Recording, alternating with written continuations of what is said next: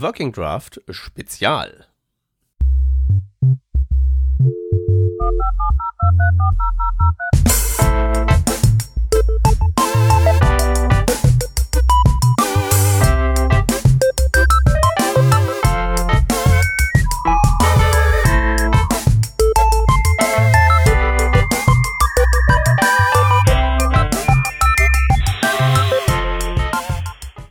Hallo und herzlich willkommen zu einem kleinen Special. Heute ist an Bord der Stefan.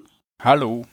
Und meine Wenigkeit, der Peter. Und Shocking News, es geht heute weder um React, noch um TypeScript, noch um JavaScript, noch um überhaupt irgendein Skript. Wir machen was ganz anderes. Ähm, wir schauen uns an äh, die Ergebnisse der großen Umfrage 2020 State of CSS. Ähm, genau. Was gibt's in CSS? Was wird benutzt? Äh, was finden wir gut? Was finden wir doof? Und nebenher testen wir unsere neue, ähm, unser neues Audio-Setup. Das heißt, wenn ihr das jetzt hört, haben wir irgendwas sehr richtig gemacht. Es sei denn, wir hören uns total schlimm an. Dann haben wir irgendwas extrem falsch gemacht. Und dann hören es nur die Patreons. nee, es ist dann so Special Hashtag Content exklusiver, exklusiver Resteverwertung. Unsere Patreon werden sich jetzt denken, ja cool, alle, alle Outtakes, die nicht für eine richtige Episode taugen, kommen jetzt auf Patreon und wie für das, für das bezahle ich jetzt? Nein, also ja. tatsächlich, tatsächlich ist schon, ist schon mehr. Also wir haben wirklich ein paar, ein paar ganz großartige Content-Sachen äh, ähm, vorbereitet äh, und ähm, es ist auf jeden Fall nicht nur die B-Seiten-Liga, die wir dort jetzt raufladen. Seit genau, das, ich denke, das Wichtigste ist jetzt ja, neuerdings haben wir den Editors Draft. Das ist im Prinzip, mhm. wir nehmen eine Sendung auf und dann ähm, gibt ein Audio-File, das wir normalerweise noch äh, schneiden, Anfang äh, abschneiden, Ende abschneiden, Audio überarbeiten. Ähm, und das ist dann hinterher die Sendung, die, wie wir im Vorgespräch festgestellt haben, mittlerweile ähm, dann ja ungefähr einen Monat später erscheint, als äh, die Aufnahme stattfindet, einfach weil wir so viel Content schon produziert haben. Ähm, aber die Patreons, die kriegen halt den Rohschnitt sofort, sofern der halt eben ohne Nachbearbeitung irgendwie erträglich ist. Das ist jetzt der neue Editors Draft, ein exklusives Feature für unsere Patreons. Also falls ihr einen Monat äh, früher alles hören wollt, dann schaut euch das mal an und klickt euch da mal einen Account und ein äh, Tier, ähm, Sticker und ähnliche Boni gibt's noch mal oben drauf. Das wäre der Patreon Werbeblock. So, cool. Wollen wir mal äh, Werbeblock machen für CSS Features? Ja, sehr gerne. Ähm, okay. Nur kurz zur, zur Info, State of äh, CSS ist quasi das Schwesternprojekt von State of JS, ähm, einem, einem sehr beliebten Umfrageprojekt, äh, ähm, das einmal im Jahr stattfindet. Ähm, schaut sich an, wie, wie ist der Wissensstand äh, gegenüber Features, Technologien, Projekten, Frameworks etc. Und hat eine sehr interessante ähm, ja, Benamsung beziehungsweise Auswahl, ähm, wo du eben sagen kannst, hey, ähm, ich habe das genutzt, ähm, äh, ich würde es weiterhin nutzen, ich habe das genutzt, finde es nicht so cool, ich habe davon gehört, möchte es nutzen, ich habe davon gehört und es interessiert mich nicht und ich habe noch nie davon gehört. Ich glaube, das ist so die, die, die Auswahlmöglichkeit, die man da jedes Mal hat. Ähm, und auf Basis von dem versuchen sie so Trendcharts zu entwickeln, beziehungsweise den Wissensstand zu erheben. Ähm, und das ist immer recht interessant. Das ist vor allem sehr interessant, wenn es nachher Richtung äh, Technologien geht, wo sie das Ganze ja versuchen, in so einen Graphen oder in so eine Karten einzuteilen von Sachen wie, hey, das ist ein Safe Bet, benutzt das auf jeden Fall, da, da kennen sich viele Leute aus und die Leute finden es cool. Oder, puh, äh, vielleicht nicht mehr ganz so cool, wie es früher mal war, es nutzen viele Leute, aber die Leute finden es nicht mehr cool, beziehungsweise Dinge, die gerade so up and running sind. Und ähm, genau, das, dieses als Ganze macht State of CSS und State of JS aus. Genau. Und ich meine, das ist ja auch ein schöner Realitätsabgleich. Wir hier machen den tollen Webtech-Podcast. Meinen halt immer, äh, wo wir sind, ist vorne so grob. Ähm, kann man mal wirklich gucken, wie das so aussieht, was da draußen in der Realität wirklich genutzt wird. Wollen wir mal so direkt in die Features so einsteigen? Jo, sehr gern. Weil das direkt das erste finde ich ja schon mal äh, herzerwärmend und finde ich mhm. sehr gut. Ja, ähm, ja, also das, das ist so ein richtig guter Start. Willst du, soll ich? Ja, lässt sich ja ganz einfach zusammenfassen. Also äh, Grid, was 2019 nur äh, 54 Prozent gesagt haben, äh, nutze ich und äh, Daumen hoch. Da sind wir jetzt bei fast äh, 75 Prozent. Und der Anteil derer, die ähm, das noch nicht, die noch nie davon gehört haben, ist sehr klein. Ich kann es leider nicht sehen, weil der Tooltip äh, ja, rechts über den Bildschirmrand rausgeht. Also da kann man vielleicht am CSS noch was machen. Aber auf jeden Fall, ähm, Grid ist auf dem Vormarsch, muss man ja mal ganz klar sagen. Und ist auch tatsächlich, wenn man sich da erstmal reingegroovt hat, das Ding ist ja elendig kompliziert. Aber Ja. wenn man sich da mal reingegroovt hat, ist das tatsächlich wirklich eine, relat eine relativ straighte Übersetzung von ich will das so haben zu Effekt. Und dann ist es auch so. Ne? Ähm, die, ich habe jetzt das ganz kurz ausgerechnet, ich hoffe, ich habe mich nicht verrechnet, aber die Leute, die noch nie davon gehört haben, ist 0,1 Prozent. Das ist dürften halt die schon- sein, die sich verklickt Das haben, ist eine oder? knackige Zahl. Bitte? Das dürften die sein, die sich verklickt haben, diese 0,1% Wahrscheinlich, ja. Aber das ist wirklich eine knackige Zahl. Und, und da kann man durchaus vorstellen, dass Leute, die davon gehört haben, das vielleicht noch nicht verwenden können, weil sie nur irgendwelche Legacy-Browser be, äh, ähm, bedienen müssen. Das gibt's ja nach wie vor immer noch. Ähm, aber dass das 99,9 Prozent über diese Technologie Bescheid wissen und, und drei Viertel davon das Ding auch aktiv nutzen, das ist halt wirklich grandios. Ja, bei, bei Bescheidwissen würde ich halt noch so ein bisschen unter den Vorbehalt des kann das irgendwie nutzen, weil es ist halt tatsächlich, es ist halt arg kompliziert, wenn man es jedenfalls wirklich Ja. verstehen möchte. Wenn es so darum geht, äh, ich will halt so grob einen Effekt hinrümpeln, das ist so, wie ich das persönlich verwende. Ich baue ja auch nicht wirklich Webseiten-Layouts, aber wenn ich irgendwie da meine, meine Buttonleiste arrangieren möchte, dann kommt man wirklich mit auch wirklich so drei Prozent der Features von Grid aus, Ja. um das zu machen. Aber wenn ich jetzt wirklich da mal einen Web-Layout mitbauen wollte, müsste ich wahrscheinlich wirklich die ganze Klaviatur spielen können. Und dann wird's halt anspruchsvoller. Deswegen, keine Ahnung, was die 25 Prozent, die das noch nicht genutzt haben, also wie viel wir dem dann beimessen sollten. Ne? da finde ich das wieder cool, dass, dass es einfach auch extrem viel Lernmaterial dazu gibt. Das wirklich sehr schön und sehr aufbauend ist, wo man sich in einer Stunde relativ viel aneignen kann, äh, um schöne Layouts mal zu bauen. Und da, wo man noch nicht in diese, diese algorithmischen Layouts geht, wo man mit Repeat und äh, Min-Max-Funktionen automatisches responsive äh, äh, Layout bauen kann, solche Sachen, ne? sondern einfach wirklich nur ganz ganz einfache, da ist der Header, da ist die Sidebar, da ist der Main Content und bei einer gewissen Media Query re- rearrangiere ich alles, dass das alles ein bisschen anders ausschaut. Das sind Dinge, die hast du relativ schnell drauf. Ja. Ja, und es, und die, und die Ressourcen sind halt, äh, also auch für jeden, für jedes Zielniveau, das du anpeilst, wie viel Grid willst du drauf haben? Für, für jedes Zielniveau ist da was da. Kleine Sache am Rande. Ich mache hier irgendwie nächste Woche einen Talk über Chrome DevTools Entwicklung. Und habe halt so überlegt, okay, was ist denn so das, das, das, das primäre Kennzeichen, also Chrome DevTools Extension für Warhol, diese Browser-Extension, die wir da haben. Und da habe ich halt mal so erzählt, was ist so das, worauf man die Leute hinweisen muss, die denken, ich baue mir jetzt mal eine Chrome-Extension. Und das Wichtigste ist halt eben, die Dokumentation ist in einem absurd bescheuerten Zustand. Und das ist halt tatsächlich ein Zustand, wie der tatsächlich für Webtechnologie auch schon mal war, vor irgendwie Ja. 10, 15 Jahren. Und mittlerweile kann man echt nicht, also nicht weit genug herausstellen, wie, obwohl alles irre kompliziert geworden ist, wenn man sich aber vornimmt, ich schaffe mir das jetzt drauf, an Ressourcen mangelt's halt nicht. Das Ja. ist echt wirklich bemerkenswert.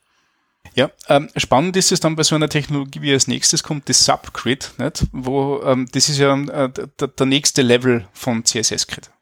Ja. Und ähm, das Ding ist das, 6% sagen, sie haben es genutzt und 43,3% haben gesagt, sie wissen davon und die Hälfte hat noch nie davon gehört. Hm. Ich gehöre zu diesem, diesem Prozentsatz, der, der davon weiß. Ich habe es noch nie verwendet. Ich könnte aber jetzt da nicht sagen, was das Ding tatsächlich macht. Ähm, ich ich glaube, wenn ich es wenn ich's zusammenfassen würde, dann hätte ich gesagt, kann CSS Grid Properties auf Elemente darunter anwenden, ohne nochmal ein neues Grid zu definieren. Das heißt, du kannst irgendwie einen, einen Dombaum runterpiersten und sagen, bitte wendet man das auf ein paar Elemente weiter unten an. Genau, das ist auch mein Kenntnisstand. Okay, cool. Ähm, keine Ahnung, wie das funktionieren würde oder wie die Syntax dazu ist. Ähm, ähm, es war halt interessant, einmal auszuprobieren. Ja, äh, ähm, ich glaube, ich, ich suche gerade mal so nach einer äh, Kompatibilitätstabelle. Äh, warte mal. Äh, ich würde sagen, ähm, ich würde stark tippen, dass, hm, äh, was braucht's, um das auszuprobieren? Wahrscheinlich braucht's dafür eine sehr spezielle Browser-Support-Matrix, nehme ich Mhm. an. Subgrid, CSS Subgrid, genau. Äh, geht in äh, Firefox, Firefox. Ähm, und sonst Aus. irgendwie so richtig nicht im Moment, wenn ich mich nicht täusche. Mhm. Ja. Und da auch nur Das- teilweise, da gibt's auch Open Implementation Notes. Mhm. Ja. Sehr spannend. Es kommt jetzt noch ein neues Feature zu Grid hinzu. Äh, Das ist Masonry. Endlich, Okay. nach, keine Ahnung, 15 Jahren oder so. Ähm, dieses dieses Pinterest-Style-Layout, wo man von links nach rechts äh, ähm, die Grid-Items liest, die aber flexible Höhe haben und der Algorithmus weiß ganz genau, wie er die anordnen soll, damit er den Lesefluss äh, aufrechterhält. Ne? Mhm. Und das ist, gibt es jetzt auch einen, einen, einen Working Draft dazu oder einen Editors Draft. Ähm, und bin gespannt, welches, welches dieser beiden Features, ob Subgrid oder Masonry, A, früher in Browsern landen äh, und B, früher adoptiert werden. Weil ich, ich habe jetzt für Subgrid noch, wüsste jetzt gerade gar nicht, für was ich das verwenden möchte.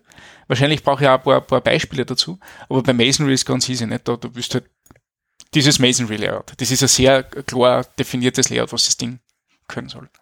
Ja, ich denke mal halt Masonry, äh Quatsch, Masonry, äh, Subgrid brauchst du halt eben wirklich dann, wenn du komplexes irgendwie Multispalten-Layout mhm. hast und da drin sind irgendwelche Widgets verschachtelt. Und du musst das wahrscheinlich irgendwie dann so auf Komponentenbasis betrachten. Also irgendwie sowas in der Richtung. Also ich weiß auf jeden Fall, dass das, glaube ich, tatsächlich bei der initialen Diskussion von wegen, wir machen jetzt mal hier ähm, Grid Layout und spezifizieren das, dass das da auch schon mal angedacht wurde, aber halt eben wahrscheinlich einfach so, wir müssen mal Version 1 fertig machen, dem zum Opfer gefallen ist. Mhm. Ja, aber ich habe dazu jetzt gerade mal so spontan gegoogelt zu diesem Masonry-Ding. So richtig viel gibt's dazu noch nicht an Info. Na, es ist ziemlich neu. Also hm. da, das habe ich ja ähm, nur vor, vor kurzem, ich glaube, in einem Podcast gehört und ähm, habe es jetzt äh, in dieser MDN-Seite nochmal gesehen, dass ja das dort schon als Feature aufgelistet wird.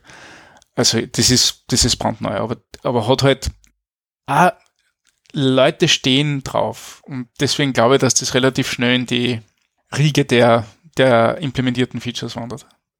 Ja, da gehe ich mal auch von aus. Also da, da geht's halt einfach nur weiter voran. Hm. Was übrigens dann in dem Kontext auch ganz spannend ist, so ähm, Flexbox hat äh, steuert mittlerweile auch ähm, ganz hart auf die 100% zu, bezüglich jo. haben wir genutzt. Wahrscheinlich hat, haben die Leute Menschen das mittlerweile mehr drauf als irgendwelche Float-Hacks. Ja. Jo. Ja, äh, hoffentlich. Ähm, das also, wäre super, wenn Leute du, äh, tatsächlich Layout-Mechanismen nutzen würden für Layouts. Ja, nee, ist total toll. Ich habe letztens was an der Working Draft Webseite gedreht und dann werden da auch irgendwelche Sachen gefloatet und da musste ich schon ganz tief in der in der Gehirnschale kramen, um mich da wieder mhm. äh, dran zu erinnern, wie das, warum, warum ist das jetzt irgendwie ähm, Display Inline Block und so Späße. Mhm.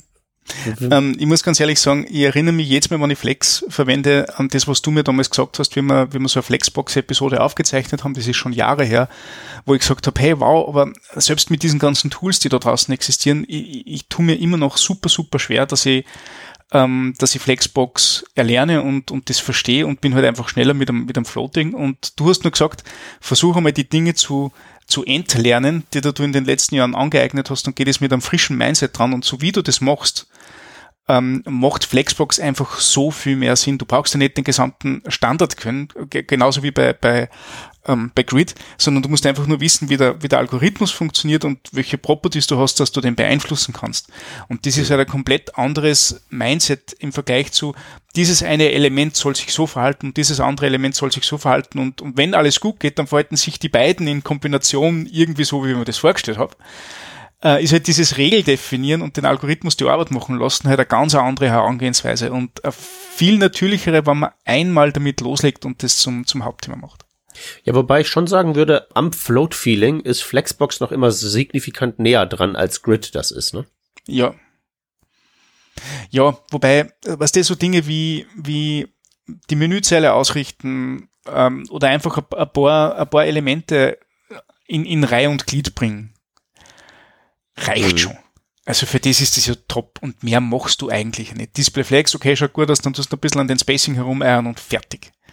Die, der, ja. der, der, der Button, die, die, die Checkmark-Box, dass du ein, ein verifizierter Account bist, steht dann ähnlich ausgerichtet mit dem, was der Text äh, äh, dir anzeigt und, und du kannst beides ändern, du kannst den, den, die, das Icon ändern, du kannst den Text ändern, du kannst die Schriftgröße ändern, die Font ändern, was auch immer und das Ding schaut halt immer nur gleich gut aus und du brauchst keine Pixel herumhacken. Das ist halt schon ja. echt, echt geil.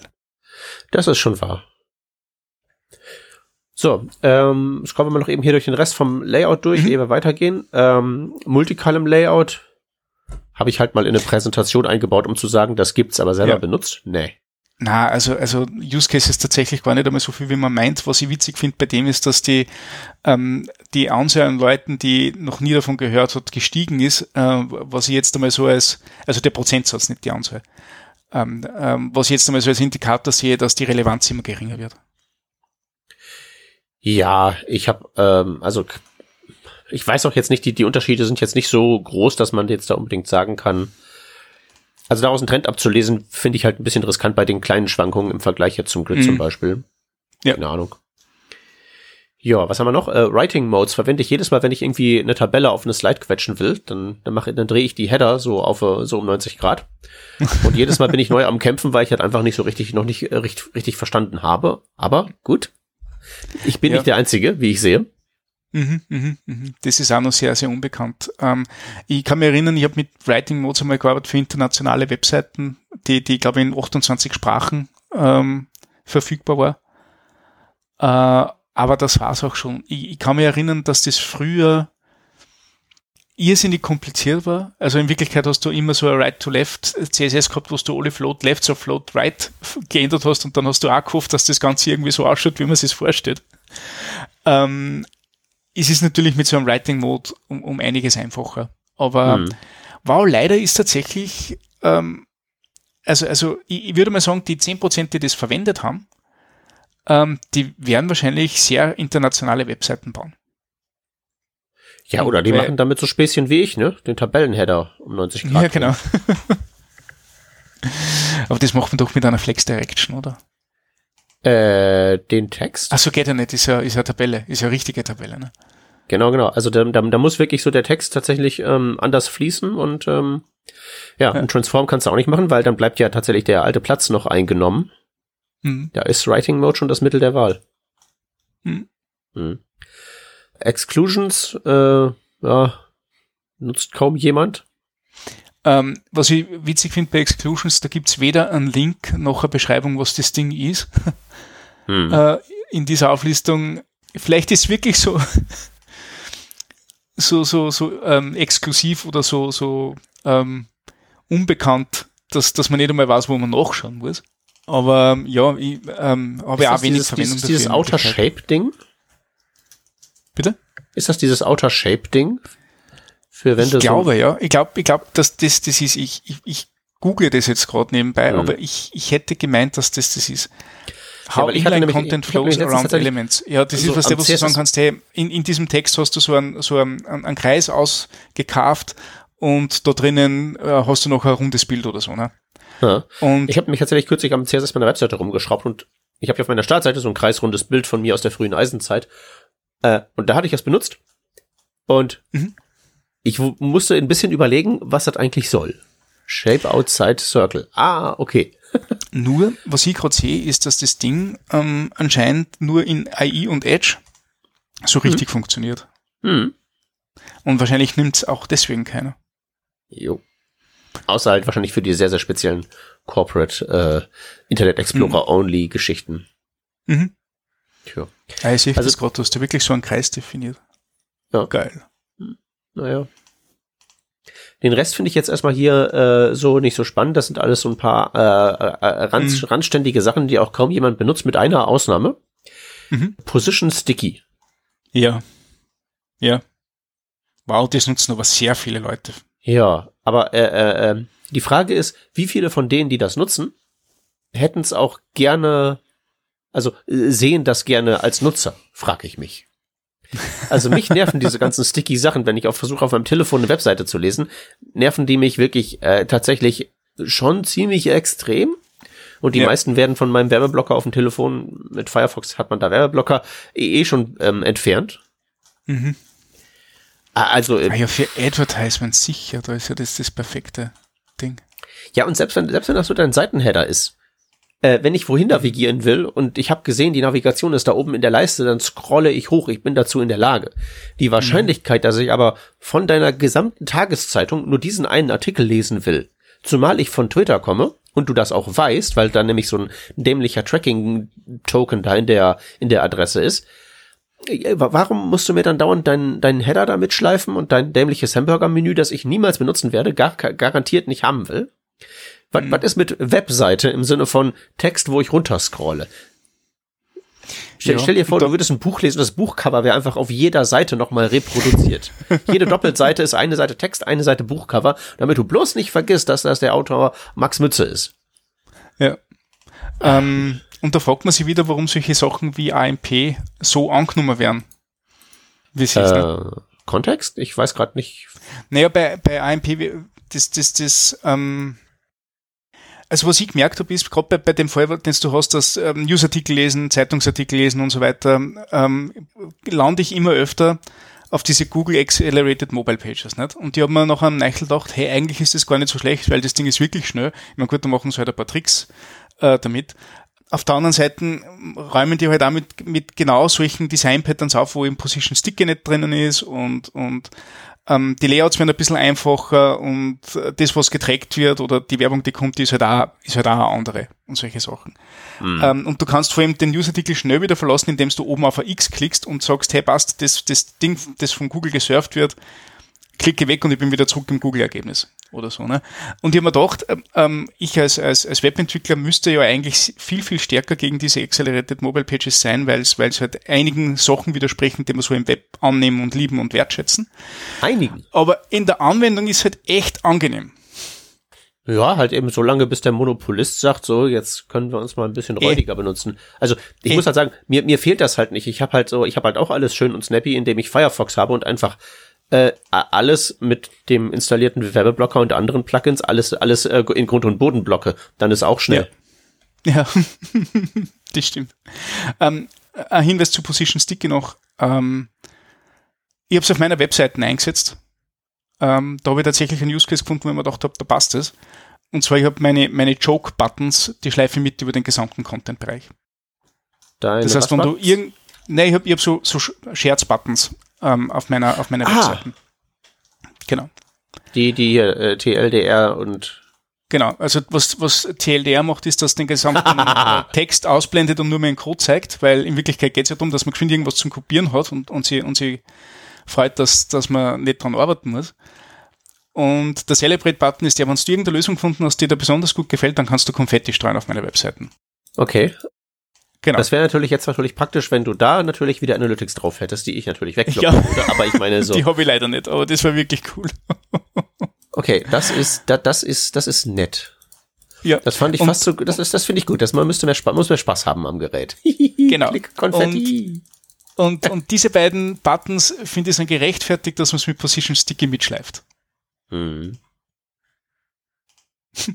Ja, okay, da kann ich jetzt schwerlich gegen sagen, zumal die nerven halt auch nicht so. Die, die, die stehen halt nicht dem Content im Weg. Es ist ja keine Topbar, sondern es steht halt in der Spalte neben dem Text. No. Ja. Damit kann ich arbeiten. Ne? Wenn du jetzt irgendwie die, äh, die, die Ranshausen Times bist oder so und ich will deinen Artikel lesen auf meinem winzigen alten Telefon und irgendwie so die Hälfte des, des, des Raumes ist da aufgenommen von deinem bescheuerten äh, Banner, wo einfach nur dein Logo drauf ist und das, wie gesagt, das Hamburger-Menü, weil mich halt die Ergebnisse von deinem, von deinem lokalen Fußballclub halt nicht interessieren Ah, weiß ich ja nicht. Also mhm. du hast das, ich glaube, also erstmal, dein Use Case ist etwas nachvollziehbar und vor allen Dingen sind die Buttons halt nicht im Weg. Mhm, mhm. Ich habe halt tatsächlich, ich habe ja wirklich einige Zeit auf deiner Seite da verbracht und da TypeScript-Artikel gelesen. Ich habe keins von diesen Dingern jemals angeklickt. so unauffällig sind die. Wow, dann, dann sind es wirklich sehr unauffällig. Aber ja. um, umso, umso mehr freuen sich die Leute, wenn sie es noch entdecken, nehmen wir an. Ja, ich hatte letztens das Vergnügen, auf eine, ein, mich auf eine Webseite zu begeben, wo jemand unten da, wo normalerweise der Cookie-Banner ist, hm. äh, ein Scherz eingebaut hat. So, diese Webseite ist toll, klicke diesen Button, wenn du dem zustimmst. Und dann habe ich draufgeklickt und das war halt so der Mail-to-Link mit Betreff, deine Webseite ist toll oder irgendwie sowas. War auch Position Sticky. Bin ich, bin ich voll reingelaufen. Ähm, kann ich so als Kunstprojekt dann auch gut akzeptieren. Mhm, mhm. Nee, cool. So, wollen wir uns mal ähm, auf den äh, nächsten äh, Link hier mal begeben zu Shapes und Graphics und mal gucken, ob da irgendwas ist, was uns da ja. ähm, jetzt mhm. so den, äh, den, den, den Hintern rettet. Weil ich muss sagen, das ist alles irgendwie so, äh, so nett. So äh, zum Beispiel Backdrop-Filter ja. finde ich voll gut und Blend-Mode finde ich voll gut. Aber ganz ehrlich, ich wäre wahrscheinlich auch gut durch das Jahr gekommen, und durch meine sämtlichen sonstigen CSS-Aktivitäten, wenn es das alles jetzt so nicht gäbe. Aber mhm. ich mache ja auch mhm. keine richtigen Webseiten. Wie geht's dir? Ja, also ich, ich bin mittlerweile auch ein bisschen so aus diesem, aus diesem Webseiten-Business Business heraus und das ist immer ein bisschen auch so eine Trendfrage. Das Ding ist das, gibt es diese Features jetzt, weil einmal ein Trend da war und die Lösung dazu sehr, sehr kompliziert war und jetzt ist das endlich ein Feature im Browser? Du meinst Border Radius, ja? Ja, zum Beispiel Border Radius, Gradienten, Box Shadows, die, die ganze Sache. Ganz genau. Oder ist es jetzt so, dass dadurch, dass die, die Mittel so limitiert waren, sich der Designtrend geändert hat, dass man das Ding eigentlich eh nicht mehr braucht. Und da bin ich nur ein bisschen, ein bisschen ja, wie, wie sage ich das jetzt, ähm, unentschlossen, weil ich denke mir das bei so vielen Features, ich denke, hey, cool, dass die jetzt im Browser sind, ich habe halt einfach null Bedarf mehr dafür. Und es gibt einfach keine Seiten, wo ich das so umsetze. Ähm, ich denke mir aber, dass, dass Leute, die halt wirklich vor allem Design im Browser betreiben, doch froh sind, dass so, so ein äh, Arsenal an Möglichkeiten haben, mit dem man gewisse Photoshop-Style-Layouts einfach umsetzen kann. Aber ich muss ganz ehrlich mhm. sagen, hey, ähm, ich, ich bin da auch wie, wie, du wahrscheinlich zu sehr aus dem, aus dem, ich, ich setze tatsächlich grafisch anspruchsvolle Sachen im, im, im Web um Business draußen. Ja. Ja, das ist eigentlich ein ganz interessanter Punkt von wegen ähm, diesem, diesem Trend umsetzen, weil in dem Moment, wo du es halt hast, wo du halt einfach ein Gradient machen kannst und einfach ein Box Shadow, einfach eine runde Ecke. Wenn ich gut, wenn ich mich da an diese irgendwie ja. so Chroma Key Filter da Hacks von von Shep früher erinnere, um das dem Internet Explorer beizubiegen, sobald das halt eben einfach geht, ist, es, ist der Reiz halt eben auch weg, weil dann hat's ja wirklich jeder. Mhm. Dann wird das Feature automatisch, automatisch halt gleich weniger wertvoll. Ich meine, irgendwann ist es tatsächlich ja so gekommen, äh, ich meine ja den Border Radius jetzt dann doch immer häufiger zu sehen, weil der jetzt sich sozusagen in, die normale Designsprache integriert hat. Das ist jetzt nicht mehr so, unser Button ist jetzt rund, uh, wir sind Web 2.0, sondern ist halt eben jetzt leicht abgerundet oder ein bisschen mehr abgerundet also möglicherweise ist das da so, ein, so, eine, so eine Wellenform, wo irgendwie so, hm, grafischer Effekt, voll toll. Wir kriegen einen Standard, der das kann. Alle finden es doof und danach normalisiert sich das wieder auf ein Niveau, wo man sagen kann, äh, mm -mm. kann man in, kann man dann in dieses von dir angesprochene Arsenal aufnehmen. Jo. Okay. Okay. Interactions finde ich ja sehr spannend. Ja. Ähm, ähnliches, ähnliches Thema. Cool, dass es sie gibt ähm, man, man, sieht schon in der, in der Verwendung, dass, dass wahrscheinlich einige äh, äh, entweder nicht darüber Bescheid wissen oder halt einfach keinen Bedarf haben. Ähm, das, das eine, das ich vielleicht nur am, am spannendsten finde, ist der, der Overflow Anchor, ähm, der halt einfach sagt, hey, wenn du, ähm, wenn du zumindest nehme ich an, dass das so ist. Wenn du einen gewissen Punkt erreichst in deiner Seiten, indem du so einen Anchor hast, also, also mit, mit dem Hash hinten dran, ähm, den, den Sprungmarke definierst, dann kann das ja hier und da so sein, dass du genau wegen deinem Design so weit reinrutscht, dass der Text abgeschnitten wird oder, oder irgendwas drüber liegt und so weiter. Und man kann mit diesem Overflow Anchor das Ganze ein bisschen, ähm, ein bisschen adjustieren. Zumindest nehme ich an, dass das das ist. Ähm, ich würde es hoffen, weil ich finde ich finde das ziemlich nützlich. Okay, es ist was anderes. Okay, gut. Dann äh, habe ich, ja. hab ich mir wahrscheinlich, hab ich wahrscheinlich das Falsche angeklickt. Aber tatsächlich äh, geht es nur darum, ob man scrollt oder nicht. Ist das richtig? Ja, genau. Okay. Also was, was, was du wahrscheinlich haben willst, ist ja so eine Sache, ähm, also das Szenario ist äh, Anchor-Link mit, mit Hash hinten dran, ich spring zum Content, aber die Überschrift ist dann halt eben oben genau, raus genau, und genau. ich kann sie nicht lesen. Genau, ja. das ist das, was ich gerne hätte. Einfach, dass ich sage, die Sprungmarke ist zwar an dieser Stelle, ich möchte aber, dass, dass die Position ein paar Pixel weiter oben ist. Hm. Das gibt's zum Beispiel nicht. Na toll. Ja, was, was ist denn eigentlich aus diesen, aus diesen Fragment Selectors geworden? Das gab's doch mal, dass du da oben ja. nicht eine ID drin hast, sondern einen Selektor. Ja, ja, ja, das stimmt. Keine Ahnung, was aus dem worden ist. Weil ich meine, mit, damit wäre ja tatsächlich dieses Szenario, was ich jetzt gerade aufgemacht habe, ganz gut zu lösen. Dann ist dein Anchor nicht äh, einfach nur Router ID, sondern irgendwie, mhm. äh, ja, doch, äh, wäre ein Problem, du müsstest ja rückwärts matchen und das haben wir ja nicht. Mhm. Was rede ich denn da? Naja, und soweit ich weiß, äh, habe ich davon auch länger nichts mehr gehört, also gibt's das, glaube ich, irgendwie nicht so richtig. Wahrscheinlich, ne? ja. ja. Ist schwierig. Äh, was sagst du denn so rein philosophisch zu sowas wie Scroll Snap? Ja, ähm, ähnliches Thema äh, war mal ein cooler Trend, nicht? Bei diesen ganzen One-Pagers, wo jede Seite ähm, ein eigenes, einen eigenen Art Director gehabt hat oder, oder jede, jedes Pendel einer Seite einen eigenen Art Director gehabt hat. Und ähm, wo man halt diese, diese Parallel-Style-Scrolling-Behaviors machen wollte, wo, wo viel passiert auf der Seite und man auch auf die nächste Slide runterspringt und solche Dinge. Ähm, und ähm, ja, cool, dass das jetzt gibt äh, für genau diesen Case. Ich, ich bin eher froh, wenn es solche Seiten nicht gibt. ja.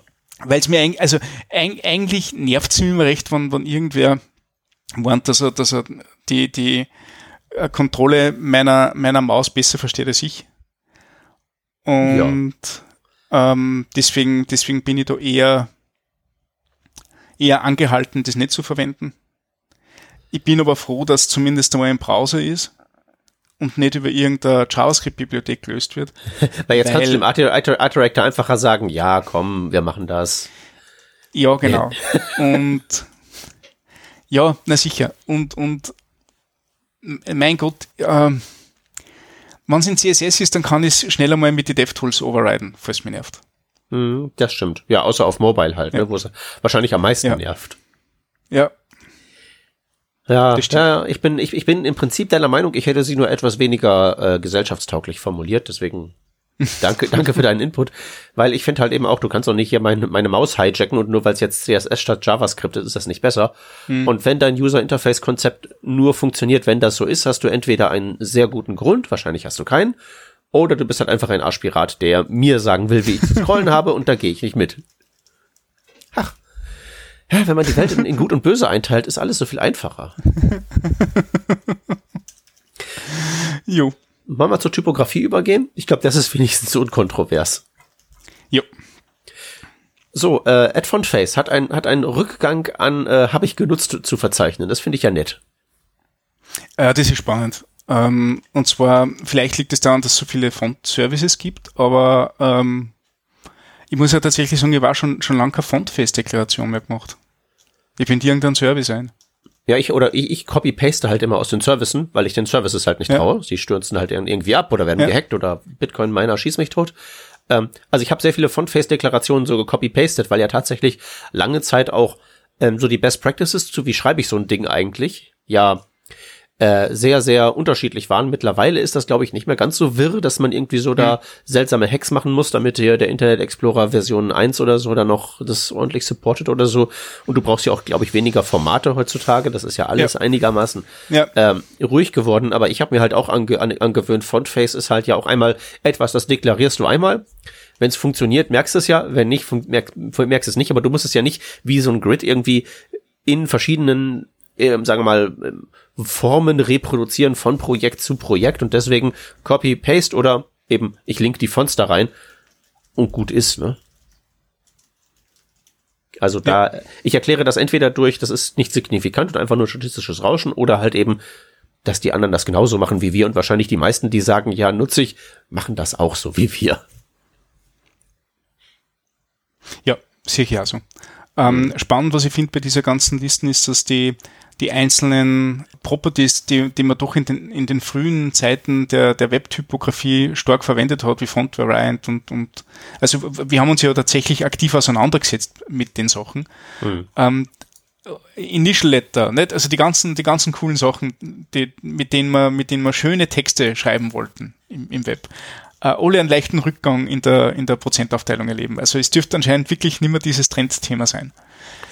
Ja, das Trendthema äh, zum einen, ja, zum anderen nehme ich persönlich auch ähm, so ein bisschen äh, fancy Webtypografie. Also wenn ich irgendwie ein, ein lieblos gesetztes Buch habe, so auf Papier, geht mir das auf den Keks. Aber sobald ich halt irgendeinen Text, äh, äh, sei es Fachtext, sei es irgendwie ein Roman, in digitaler Form vor mir habe, sei es Webseite, PDF, E-Reader, dann, dann stelle ich da irgendwie so äh, optische geringere Ansprüche und ich denke halt mehr so, sei praktisch, brich um, lass es mich auf die richtige Größe einstellen. Mhm. Weißt du, das Buch bin ich halt mehr so, das akzeptiere ich so als physisches Gerät, wie es, als, als physisches Produkt, wie es ist, aber dann muss es halt eben auch toll sein. Während ich halt bei digital denke, ach, ich kann mir die Schrift aussuchen, ich kann so groß skalieren, wie mir das lustig ist. Und dann, da, da lege ich dann halt mehr Wert drauf und dann ist es mir halt auch egal, ob da dann irgendwie die Ligaturen besonders fancy sind, weil ich schalte es dann je nachdem ein oder aus und so, weißt du? Also, mhm, mhm, ich habe da ein ganz anderes Verhältnis zu digitalem Text. Ja. Jo, das stimmt. Hm.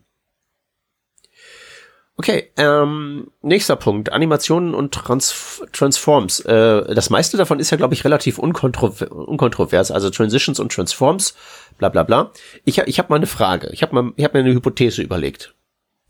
Äh, und zwar ist die Hypothese, CSS Animations, so wie sie sind, sind so designtechnisch ein ziemlicher Fehlschlag. Change my mind.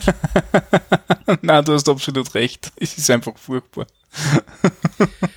ähm, das Ding ist, dieser Transition und der Transform, das macht ja voll Sinn. Ähm, und, und äh, gerade Transitions nicht, äh, Zustandsübergang, äh, wir, wir haben Zustände im Web und, und das zu ändern und das zu machen mit diesen kleinen Hiccups, die es gibt, dass du halt keine Gradienten animieren kannst und dass du keine, keine automatische Höhe äh, animieren kannst, weil halt die, die Zahlen nicht feststeht und solche Sachen. Das sind halt ein paar Dinge, über die man drüber muss, aber ansonsten macht es ja total Sinn, dass du sagst, hey, in diesem Zustand schaut diese Klasse so aus, in dem anderen Zustand schaut diese Klasse so aus und jetzt mache ich Transition und, und kümmere, kümmere mich nicht weiter darum, wie das Ding funktioniert funktioniert. Perfekt. Eine Animation ist halt bis auf den Zustand, dass das etwas komplexere Transition sein kann, halt wirklich nicht für umfangreiche Animationen geeignet. In Wirklichkeit kannst du nur die, die einzelnen Keyframes dieses Tweens ein bisschen besser definieren. Ähm, wir haben es geschafft damals in, in, äh, in meinen Agenturzeiten, dass wir so Dinge wie ein Roulette-Rad damit animieren konnten. Ähm, aber, aber wirklich anspruchsvolle Animation machen, geht halt einfach nicht. Hm. Ähm, ist halt auch eher die Aufgabe von SVG in Wirklichkeit. Okay, von SVG. Ich hätte jetzt nämlich eher so getippt, dass so dieser, dass, dass das Problem, das Animationen lösen, nämlich tatsächlich irgendwie für so Roulette-Rad, ich schätze mal, das reagiert auf irgendeine Interaktion zum Beispiel. Mhm also das meiste von denen ist ja tatsächlich etwas, was halt dann auf Interaktion reagieren muss und in dem Sinne äh, extrem verzahnt sein müsste mit, ähm, mit JavaScript. Deswegen dann um, ähm, so, du, die, du, so, in, so ein Element und Animate eigentlich viel, viel sozusagen wichtiger ja. ist, als irgendwie, dass ich Keyframes in CSS schreibe, weil letzteres halt echt weniger nützlich mhm. ist. Mhm.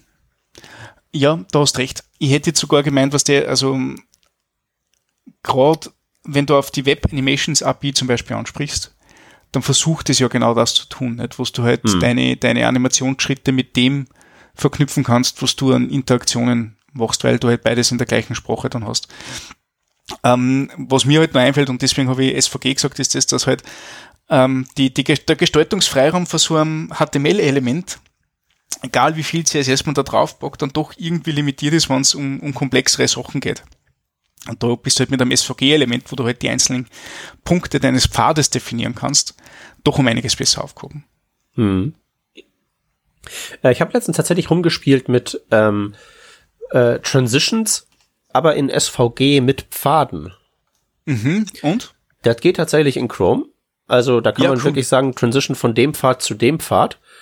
Und ähm, das Einzige, was er bei mir jetzt gemacht hat in Chrome, vor zwei Wochen habe ich das ausprobiert, da hat er mir beim Transitioning äh, die Arrowheads von den Pfaden, die mhm. sind dann einfach verschwunden.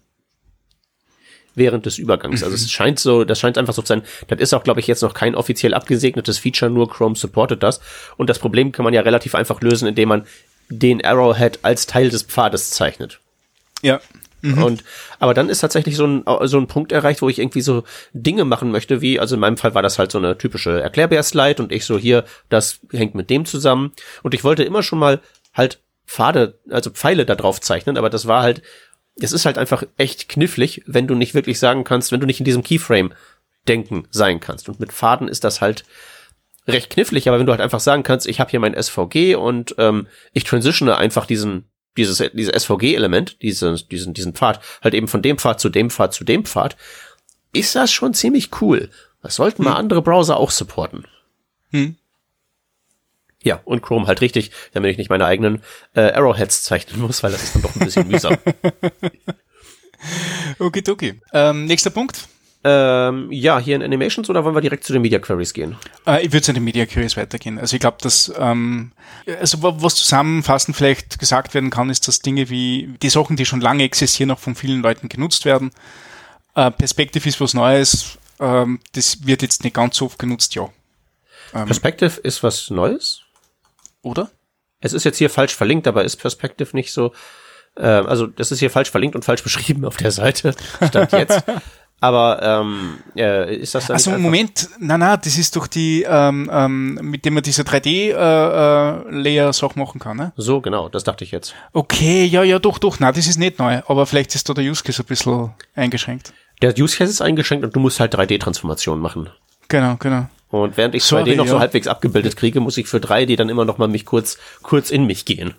Ja, sorry, hey, äh, ähm, horch's nicht auf das, was der komische Mann mit dem komischen Sprachfehler da sagt. Also ich, ähm, ich, ich habe das so oft verwendet, dass ich es tatsächlich nicht mit dem jetzt äh, in Verbindung gebracht hätte, dass man da sauber 3D Dinge machen kann. Ich habe das wirklich oft verwendet. Da gibt es nämlich ein paar ganz nette Tricks, die man damit machen kann. So wie, wie browsernatives Parallax-Scrolling, indem du einfach der Perspektive so mit, mit jedem äh, Pixel, den du setzt, halt, halt ähm, tatsächlich auch im Raum ähm, äh, verschiebst. Nicht? Da gibt es ein paar ganz, mhm. ganz nette Tricks. Ich habe aber das jetzt nicht damit verbunden, witzigerweise. Mhm. Aber ja, hey, hey, wie du sagst, das ist halt dann 3D, wenn das in 2D schon schwer ist. Mhm. Okay, komm, lass mal okay. zu den Media Queries gehen und lass mal, lass mal deine, alte, deine, deine Hypothese von vorhin wieder aufwärmen, dass in CSS-Features eingeführt werden, weil das gerade hip ist.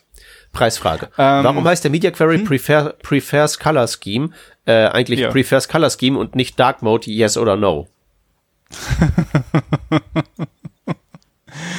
ja, vielleicht kommt ja da irgendwann einmal äh, die prefers Color Scheme Sepia. uh. oder, oder, oder Monochrom, ne? Hey, man, weißt, man könnte, man, man, oh, mit dem Ding könnte man eine Browser-Extension machen, die so quasi so äh, Perma-Instagram in deine Browsing-Experience einbaut. oh no, please no. Nee, du musst es ja nicht nutzen, du musst es ja nur denen andrehen, die es nutzen. Damit kannst du epischen mhm. Gewinn realisieren, ohne selber darunter zu leiden. Mhm. Oh mein Gott. Naja, nee, aber jetzt mal äh, ernsthaft irgendwie. Ich glaube, dieses Dark Mode Ding ist wirklich was, die, die das äh, nutzen und also so in ihrem Betriebssystem. Ja. Die, die, die sind halt, glaube ich, im Moment mit so, mit so dem Konzept des Webbrowsers und dem Inhalt des Webbrowsers im Moment schon arg unzufrieden, oder? Ich weiß nicht ganz. Also ich, ich, ich nutze ja überall Dark Mode in, im, im Betriebssystem. Hm. Ähm, ähm, und eigentlich nur aus dem Grund, weil es mir meistens weniger nervt als wie der Light Mode auf Webseiten nervt es mich eher, wenn die, die Webseite davon ausgeht, dass ich das auch bitte gerne in Dunkel haben möchte. Also in Wirklichkeit bin ich da eher nur so, hey, lass doch das bitte so, wie es ist. Ich, ich schaue jetzt YouTube immer im, im Dark Mode und, und ich finde es furchtbar. Ja, ich, ich weiß auch nicht. Dark Mode ist ja nicht einfach nur alles schwarz, das ist da wieder ein bisschen, auch ein bisschen nuancierteres Design sein. Also Und also wäre da nicht eher das Problem, dass dann besagte Webseiten, die den Dark Mode unaufgefordert dir zutragen, den einfach ja. schlecht machen? Also wäre nicht ein guter Dark Mode denkbar? Ja, natürlich ist ein guter Dark Mode, denkbar. Wir denken, es, es, es schlagen schon so viele Webseiten fehl, dass sie an, an, an nicht-Dark Mode hm. äh, sauber hinkriegen. Jetzt müssen sie auf einmal zwei Color Schemes bedienen. Hm, ne? Prefers Color Scheme Monochrom oder Sepia. Da gibt es halt einen einfachen Algorithmus, den du drüberlegen kannst, fertig. ja, mir, gef mir, gefällt die Idee zunehmend besser, muss ich, muss ich sagen. Das ist keine so schlechte ja. Idee. Ne, aber in Wirklichkeit, was ist ein Prefers Color Scheme? Ähm, ist tatsächlich nichts anderes, als wie dass man, dass man ein Betriebssystem-Feature in einer API im Web verfügbar macht. Genau, ja. das ist es. Genau. Und, und von dem her bin ich, ja, es ist ein Trend, dass jetzt überall Dark Mode existiert. Ähm, ob sie jetzt Webseiten nutzen sollen oder nicht, sei, sei dahingestellt. Ähm, ich finde es einfach nur gut und richtig, dass die, ähm, die, die Abfrage dieses Betriebssystem-Features im Web ermöglicht wird, ähm, weil um das ist ja immer gegangen in den letzten zehn Jahren. Hm. Und genauso wie mit dem anderen da drinnen Prefers Reduced Motion.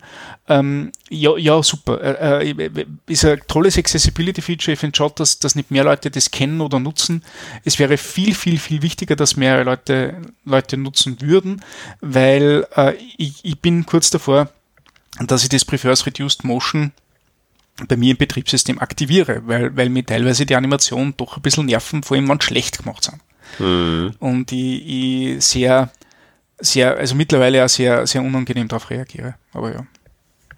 Ja, das ist halt so die Frage. Also du hast jetzt dann irgendwie sowas wie einen Dark Mode und du hast einen Reduced Motion bei dir im macOS und ich würde ja tendenziell Apple zutrauen, dass die dann bei solchen UI-Sachen das dann halt auch sauber hinbiegen. Mhm. Aber ähm, äh, was ist hier mit äh, Dollar Webdesigner in Agentur unter maximalem Zeitdruck, wo halt einfach nur ja. äh, Chef sagt, man muss jetzt auch Dark Mode und zwar bis vorgestern. Ja, ja. Kommt dann halt ja, dann, so da macht man einfach dann wie, wie ein Filter in, in Word 100%. mhm. und ist der Dark Mode gegessen.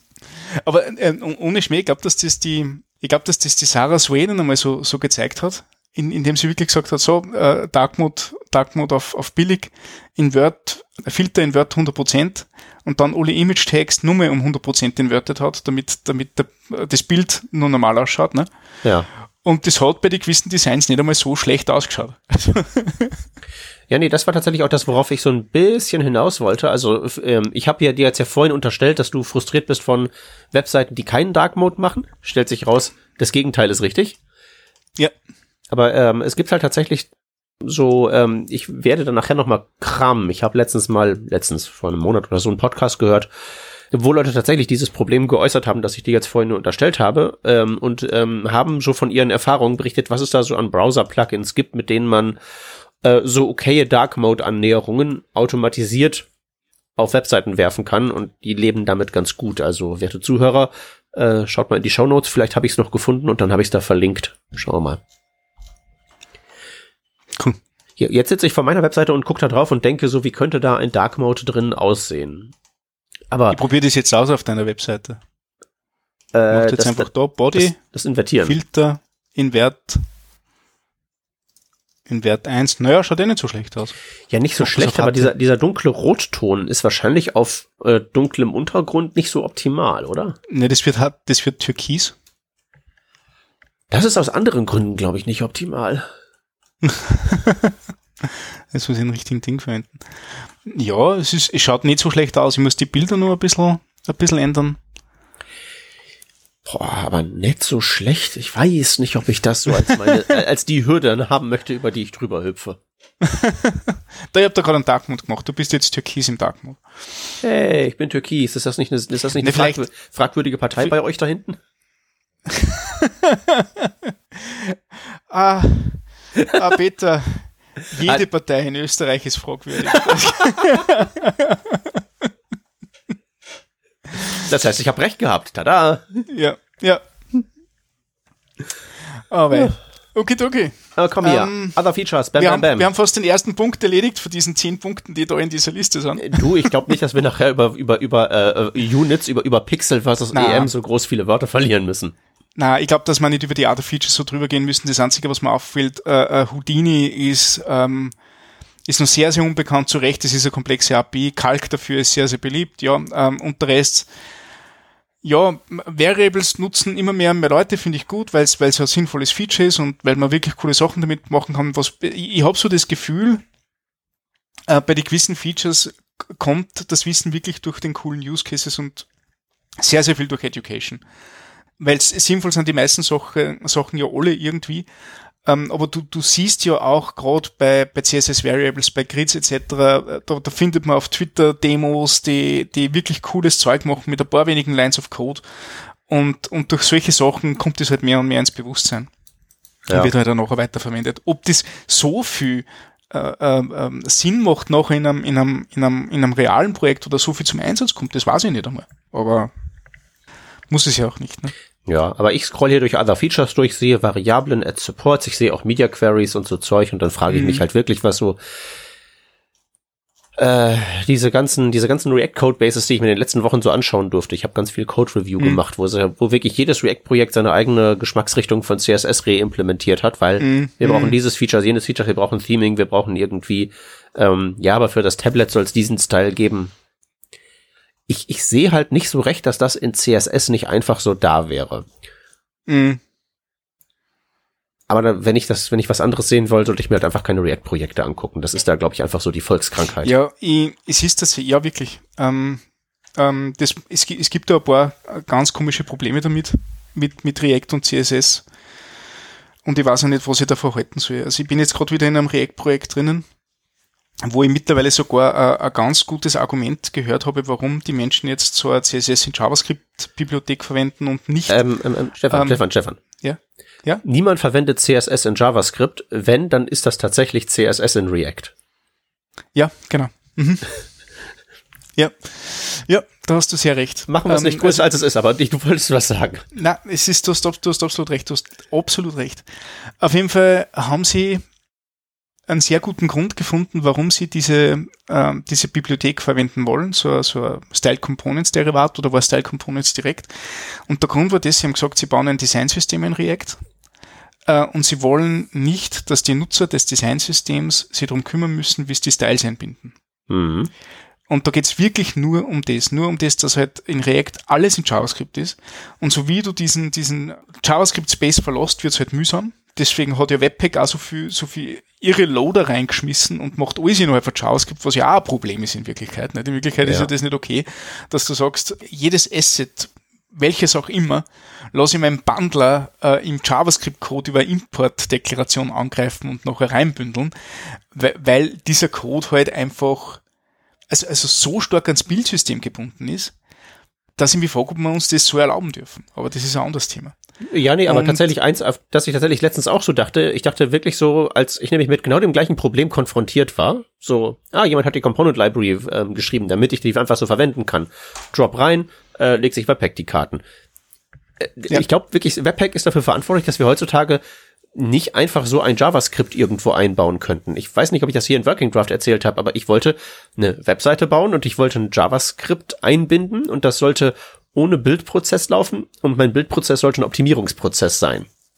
Mhm. Und es geht halt nicht. Und es ja. geht halt deshalb nicht, weil jedes Third-Party-Modul, alles was du über NPM installierst, ähm, setzt einfach voraus, dass irgendeine Art von Bildsystem diesen Node-Modul-Resolution-Algorithmus hat. Und den hast du halt im Webbrowser nicht. Ja.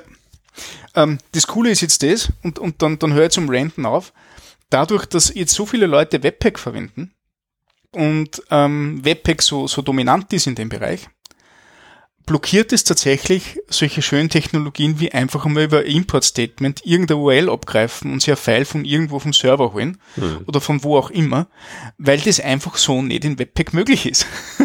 ja. Also diese, diese Grundfunktionalität, dass du ein Modul von wo laden kannst, das nicht deine eigene Codebase ist, wird durch die Verwendung dieses Tools weggenommen und muss irgendwie mühsam nachgepatcht werden. Und das ist halt, da denke ich mir, wow, vielleicht sind wir doch ein bisschen zu weit gegangen mit dem, dass wir einfach alles reinpacken da drinnen und das Bildtool das rausfinden lassen, wenn diese Grundfunktionalität nicht mehr funktioniert. Ja. Und ja, also mein Lieblingsding wäre halt gewesen, ähm, irgendwo ein Style-Sheet nebenbei, das ist, also es, es klingt blöd, aber CSS ist mittlerweile so weit, dass einfach so ein Style-Sheet nebenbei laufen lassen, wo die meisten Sachen drinnen stehen und die wendet man einfach in, in React an, über, über Class Name Property, ist fast das zukunftssicherste und nutzbarste und am wenigsten problematischste überhaupt.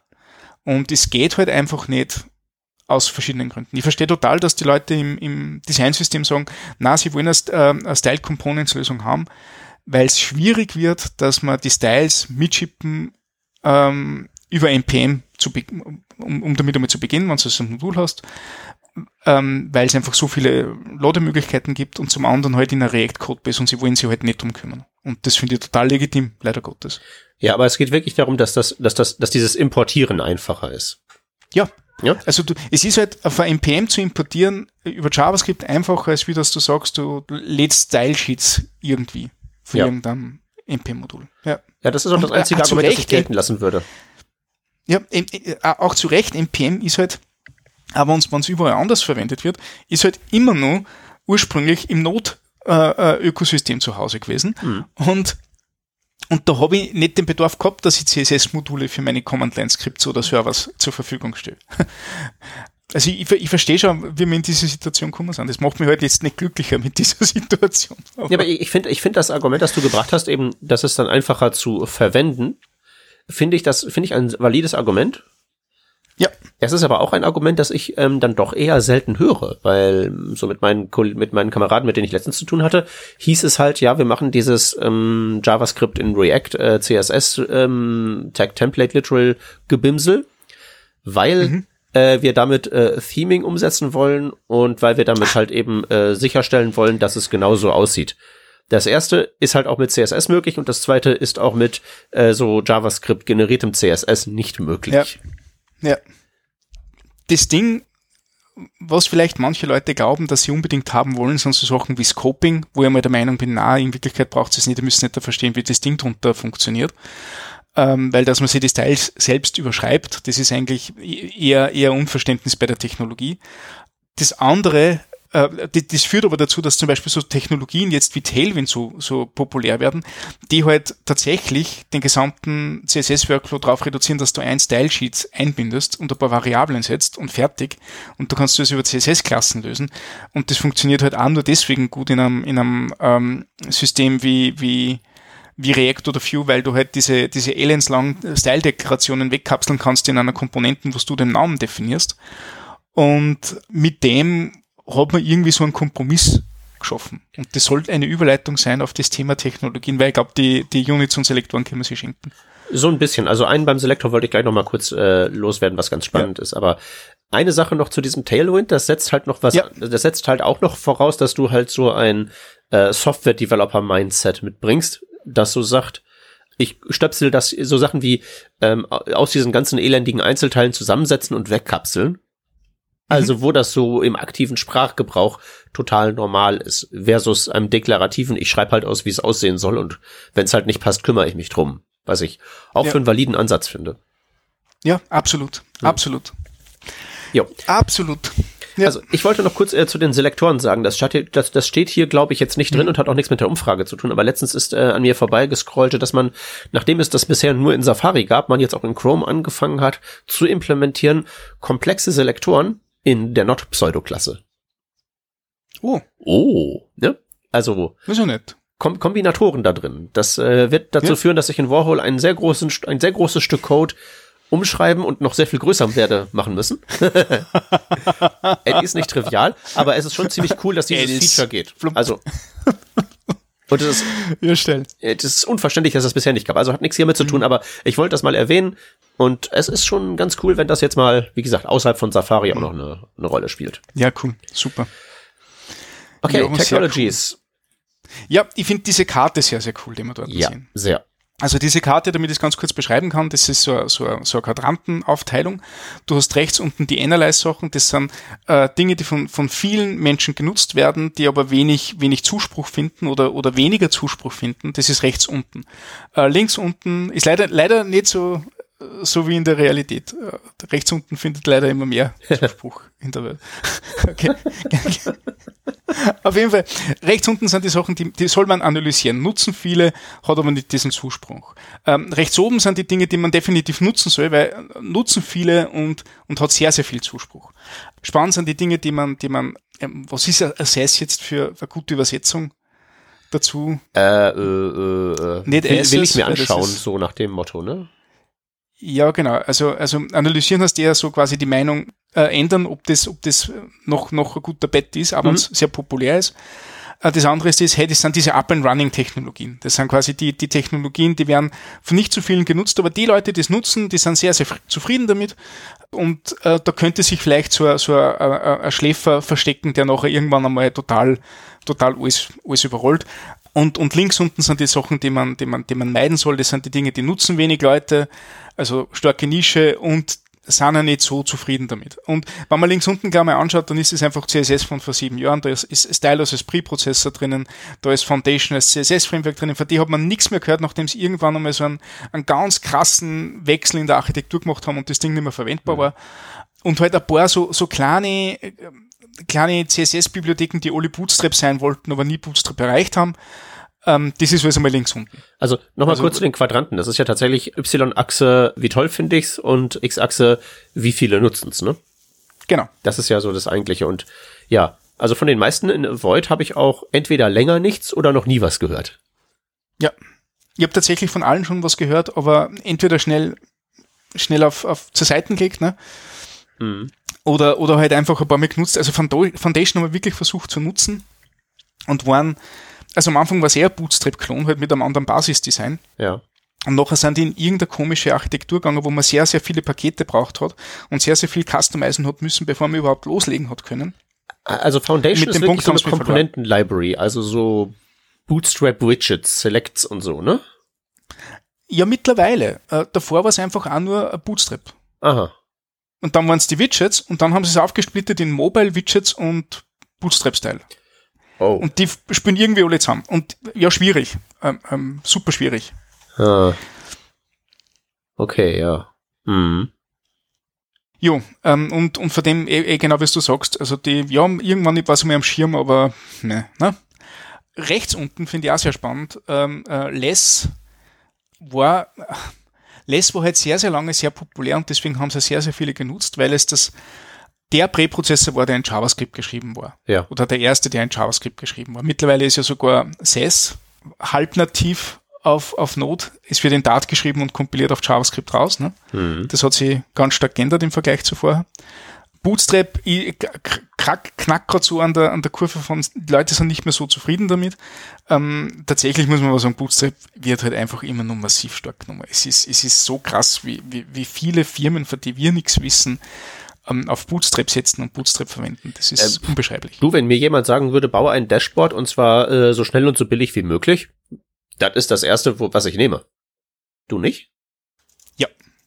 Ja, also ähm, ja, wahrscheinlich sogar. Wahrscheinlich nehme ich das, wenn ich ein Dashboard bauen möchte, ja. Wenn ich nicht irgendeine krasse Komponenten-Library schon verwende, weil ich gerade irgendein Framework verwende. Ja, man muss ja auch sagen, Aber es ist ja sehr viel drin, was ja auch richtig ist. So gerade so die Accessibility, ja. die ja früher äh, grottig war, ist ja mittlerweile ähm, so im, ja. im, Re im Relevanzkorridor aufgeschlagen und wird darum ja. wird sich gekümmert. Und das ist immer nur super customizable und vor allem du kannst da Dutzende Templates einfach runterladen, wo du einfach nur mehr die Daten befüllst. Und das ist halt ja. schon echt cool. Ja, und das ist halt, es ist halt, es ist halt, ich glaube, äh, ein äh, dieses Satisfaction Percentage Ding ist halt für Bootstrap so gering, weil es halt inhärent nicht besonders glorreich ist, damit halt eben so schnell und so billig wie möglich ein Dashboard zusammenzuballern. Mhm.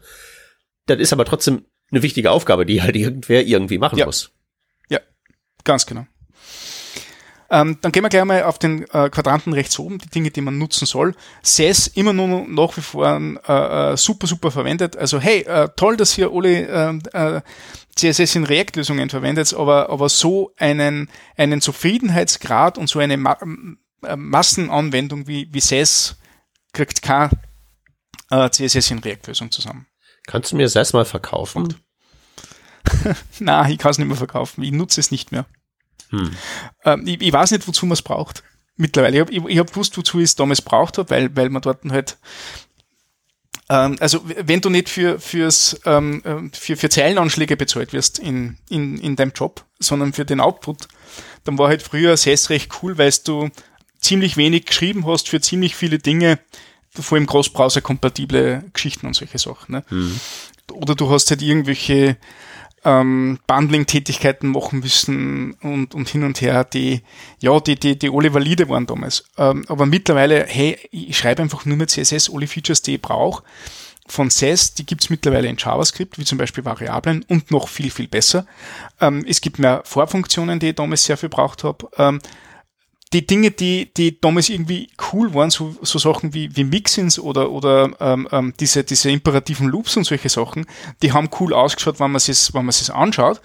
Äh, hat sich aber noch herausgestellt, dass das irgendwas war, was man auf lange Sicht nicht mehr maintainen kann oder was irgendwelche komischen Side-Effekte hat und, und, und weiß Gott was. Und war auch gesagt, okay, dann, dann lasse ich das auch eher, eher bleiben. Also wenn, wenn es prinzipiell reduziert, ähm, dass ich sage, ja, also tatsächlich, was habe ich Variablen?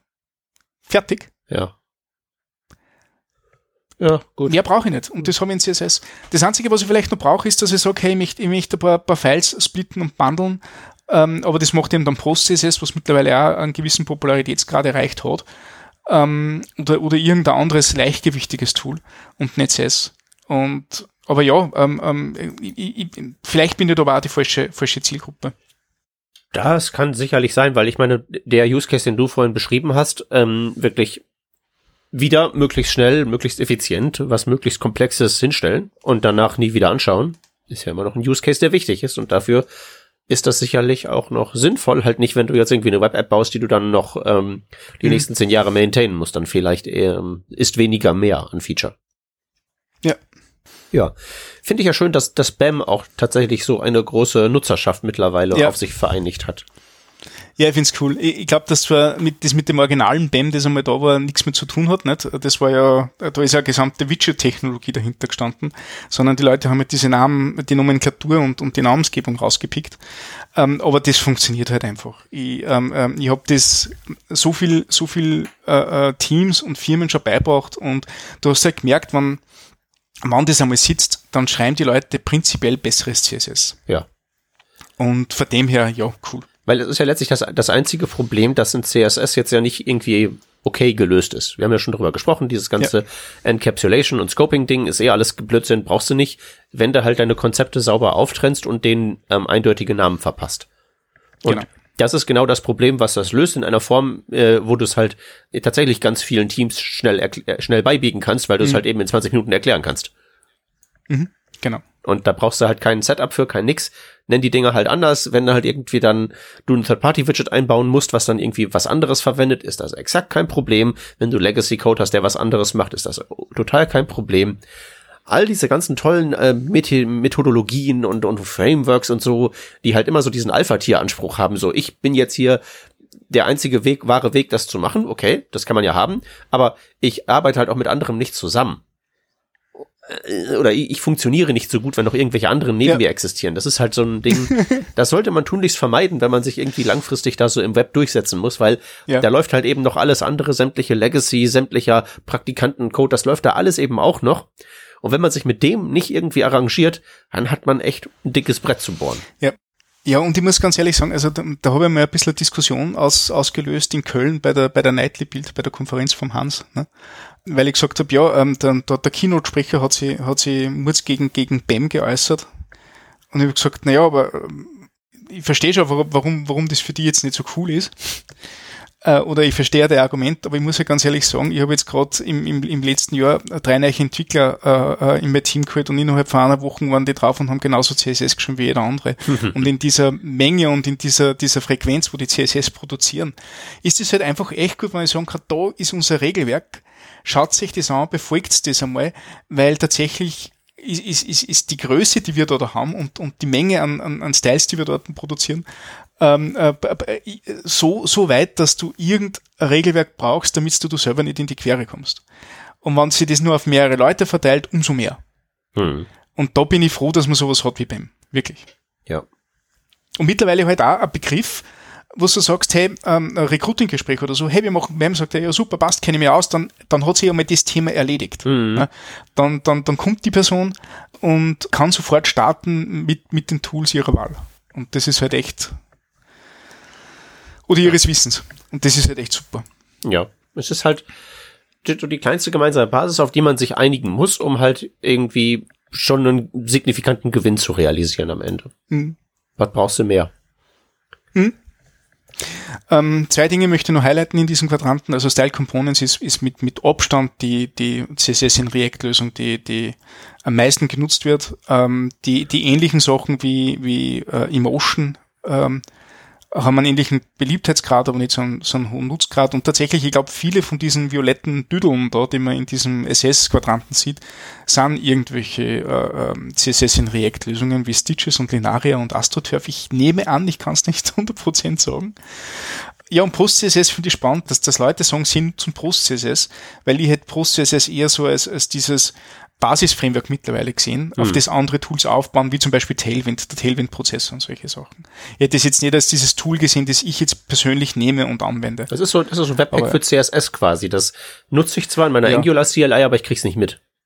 Ja, genau, mhm. genau, genau. Äh, und, und da finde ich mittlerweile den Einsatz für Post-CSS auch am besten. Es hat einmal diesen unsäglichen Trend gegeben, dass man, dass man versucht hat, so Babel-Style irgendwelche Features, die man in der Zukunft in, in CSS kommen, jetzt schon verfügbar macht und hat halt total vergessen, dass es so ein Ding gibt wie die Kaskade und sie das halt einfach nicht in einer statischen Analyse abbilden lässt. Mhm. Wodurch halt viele Leute viel CSS geschrieben haben, das eigentlich total für die Katz war. Aber ja, ähm, äh, Gott sei Dank geht dieser Trend weg. Ich finde es als, als, als Basissystem für, für alles, was wir an, an CSS-Processing machen, finde ich super. Und genau eben das, was, was wir am Anfang besprochen haben, hey, mich bitte meine Imports bundeln und ich würde gern das Ganze minifiziert haben, perfekt. Und vielleicht noch Autoprefixer reinschmeißen, damit, falls ich wirklich nur Probleme habe mit anderen, mit anderen Frameworks. Ja, es ist äh, recht angenehm zu benutzen, äh, muss man auch wirklich sagen, macht nur, was es soll, nicht mehr verhält sich genauso wie alle anderen Tools auch. Also wenn man so ein Bubble schon mal eingerichtet hat, dann Post CSS so sind ja die gleichen groben Bestandteile, wie man das dann sozusagen komponiert. Ja. Ist, äh, ist ein sehr, sehr angenehmer Zeitgenosse, das Tool. Ja. Genau. Aber also die, die, die Farben hier drin sind dann jetzt wirklich violett ist äh, so, ein, so, so React-Dinger, ne? Ja, also ich glaube, ähm, der, der, der eigentliche, der eigentliche Name ist äh, Bibliotheken oder so, ne? Aber wenn ich mal drüber schaue, sind das alles. Nein, es ist CSS in JS, natürlich. Das sind ja dann die vier Kategorien darunter auch, nicht? Das sind CSS in JS Sachen. Du meinst äh, CSS in React? Pre ja, ja, genau, genau. Sie nennen es dort ein JS, aber tatsächlich, tatsächlich ist CSS in React. Ähm, die orangen Sachen sind Methodologien, äh, wo eben BEM vorreitend ist. Die anderen Sachen, ja, was der ähm, schwingen ja alle irgendwie mit dem gleichen Mindset mit. Aber äh, spannend ist, dass Cube CSS ist relativ, relativ jung und, und er freut sich auch schon an einer gewissen Beliebtheit. Äh, mal schauen, ob sie das weiter, weiter bewahrheitet. Ähm, der Erfinder von dem Cube CSS äh, äh, System, der macht aber ganz, ganz coole Sachen, aber vielleicht ist das doch noch ein bisschen zu, zu nischig. Was- Vielleicht soll es aber auch nischig bleiben. Was macht das denn? Außer, außer einer gestalten Scrollbar, wie ich übrigens jetzt gerade mal sehe. Sehr schön. Äh, Cube CSS ist in Wirklichkeit ein, ein anderer, ein anderer Ort, wie man BEM angeht oder IT CSS angeht. Ähm, ich weiß nicht mehr, für was, für was äh, Cube steht. Das ist ja schon mal ein Pro Problem. Composition, Utilities, äh, Block und ich scroll mich durch die Exception. Ah, sehr schön. Exception. Okay. Genau, also Exceptions sind diese, da kannst du das Importen draufschmeißen und solche Sachen. Ne? Ja, sehr gut. Und, und genau, und der macht Utility-Klassen und ähm, Block ist wahrscheinlich genau das, was im BEM, BEM auch, auch vorkommt. Ähm, und ich habe das einzige C ist Composition, aber, ähm, aber was tut denn das tatsächlich? Es ist nämlich nicht nur Composition, sondern es ist auch was anderes. Weil ich, ich, ich kann mir erinnern, irgendwer hat einmal gesagt, du hast es doch nur Composition genannt, damit es nicht Loop CSS wird. Und jetzt versuche ich da rauszufinden, was das, das L war, Hm. das da, das da drinnen vorkommt. Lass mich kurz mal schauen. Cube CSS. Ist aber, ist aber eigentlich egal. Vielleicht wissen das. Wahrscheinlich, das wahrscheinlich ja schon irgendwie sowas wie Layer oder so, weil man da irgendwie. ne? Ja, oder ich glaube, es ist Layout. Ah, Es ist Layout. Es ist Layout, weil in Wirklichkeit sagst du ja nicht, wie kompost du äh, äh, CSS-Klassen miteinander, so, so das ist dieses, dieses Functional Composition Ding, sondern äh, du sagst, wie ist die Composition von, von Elementen auf deiner Seite. Und deswegen ist Layout. Und es war eigentlich Loop CSS, aber das ist halt ein bisschen schlüpfriger. ja, also wenn du jetzt komplett zynischer Marketing-Fritze wärst, ich habe mir die ganze Zeit schon gedacht, das ist eigentlich ganz praktisch, dass, wenn es so eine Abkürzung ist, dass alles in Uppercase ist, weil dann Hm. springt das halt in so einer Auflistung halt mehr so raus und da wäre vielleicht Schlüpfrigkeit auch jetzt nicht zu vernachlässigen. Also ja. irgendwie muss man hier das nach Corona das äh, das Bruttosozialprodukt wieder ankurbeln, ne?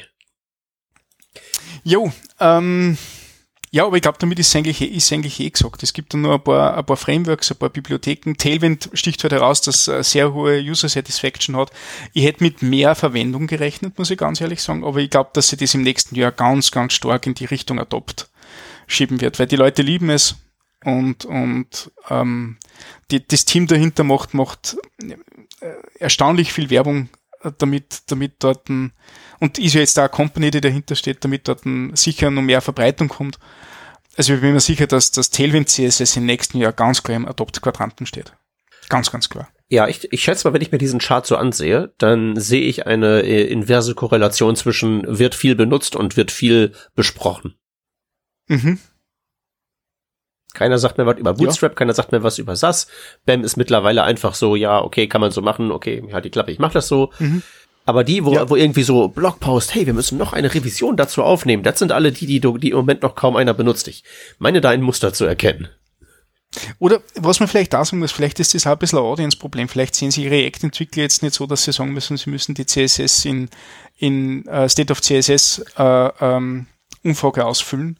Und deswegen ist die Verbreitung dieser Tools dort nicht so groß. Wenn ich jetzt zum Beispiel, keine Ahnung, ein State of React Ah. Mache, schauen wahrscheinlich die, die, die Verteilung dieser, dieser violetten Dödel schaut ein bisschen anders aus dann. Ne? Das kann sehr gut sein, weil als React-Entwickler, wenn du sowas ausfüllst, gibst du ja zu, am Ende doch CSS zu produzieren. Ja, Das geht ja natürlich so nicht. ja. Und CSS ist ja keine Programmiersprache. Ne? Nee, das ist was, das ist was für, für, für, Wenn ich ja kein Programmierer das wäre. ist was für Warmduscher und für, und für äh, Designer. So. Jetzt haben wir es mal gesagt. Okay, und darf ich das bitte mal einen, einen Tweet von mir zitieren? Ich zitiere mich äh, selten selbst gern. Aber ich habe von unlängst einmal geschrieben, dass, dass ich ganz, ganz stark der Meinung bin, und das bin ich wirklich, dass, dass viel CSS-Schreiben mir generell zu einem besseren Entwickler gemacht hat.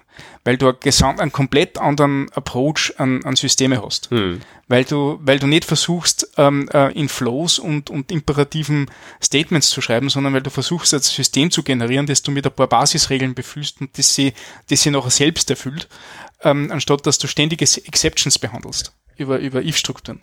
Und ähm, jeder, also ich finde sowieso, wenn du irgendwie von einer, von einer, von einer High-Level-Programmiersprache wie Java oder C-Sharp kommst und so weiter, hast du zwei Aufgaben. Die erste Aufgabe ist, ein Jahr lang einfach nur CSS schreiben und Design. Kein JavaScript-Code machen. Schauen, dass man nur mit CSS äh, äh, irgendwie, irgendwie weiterkommt. Und die andere ist, ein Jahr lang Go schreiben. Weil mit Go kriegst du nämlich dieses gesamte Objektorientierte aus dem System. Mit CSS kriegst du Systeme in dein System. Mhm. Und wenn du das hast, dann darfst du Webentwickler werden. Ja, ich würde das generalisieren zu generell sich mit, zu, zu, sich mit jeder Computersprache, explizit nicht Programmiersprache, sondern Computersprache zu befassen. Ja. Da gehst du hinterher schlauer raus, als du reingegangen bist. Sei das jetzt irgendwie CSS, sei das halt eben sowas wie XML. Auch wenn du hinterher nicht jetzt ja. irgendwie hingehst und da mit XSLT irgendwelche XML-Dokumente aufbereitest oder dir da irgendwie mit XML-Namespaces rumhantierst, du, kannst, du, du nimmst auf jeden Fall was mit.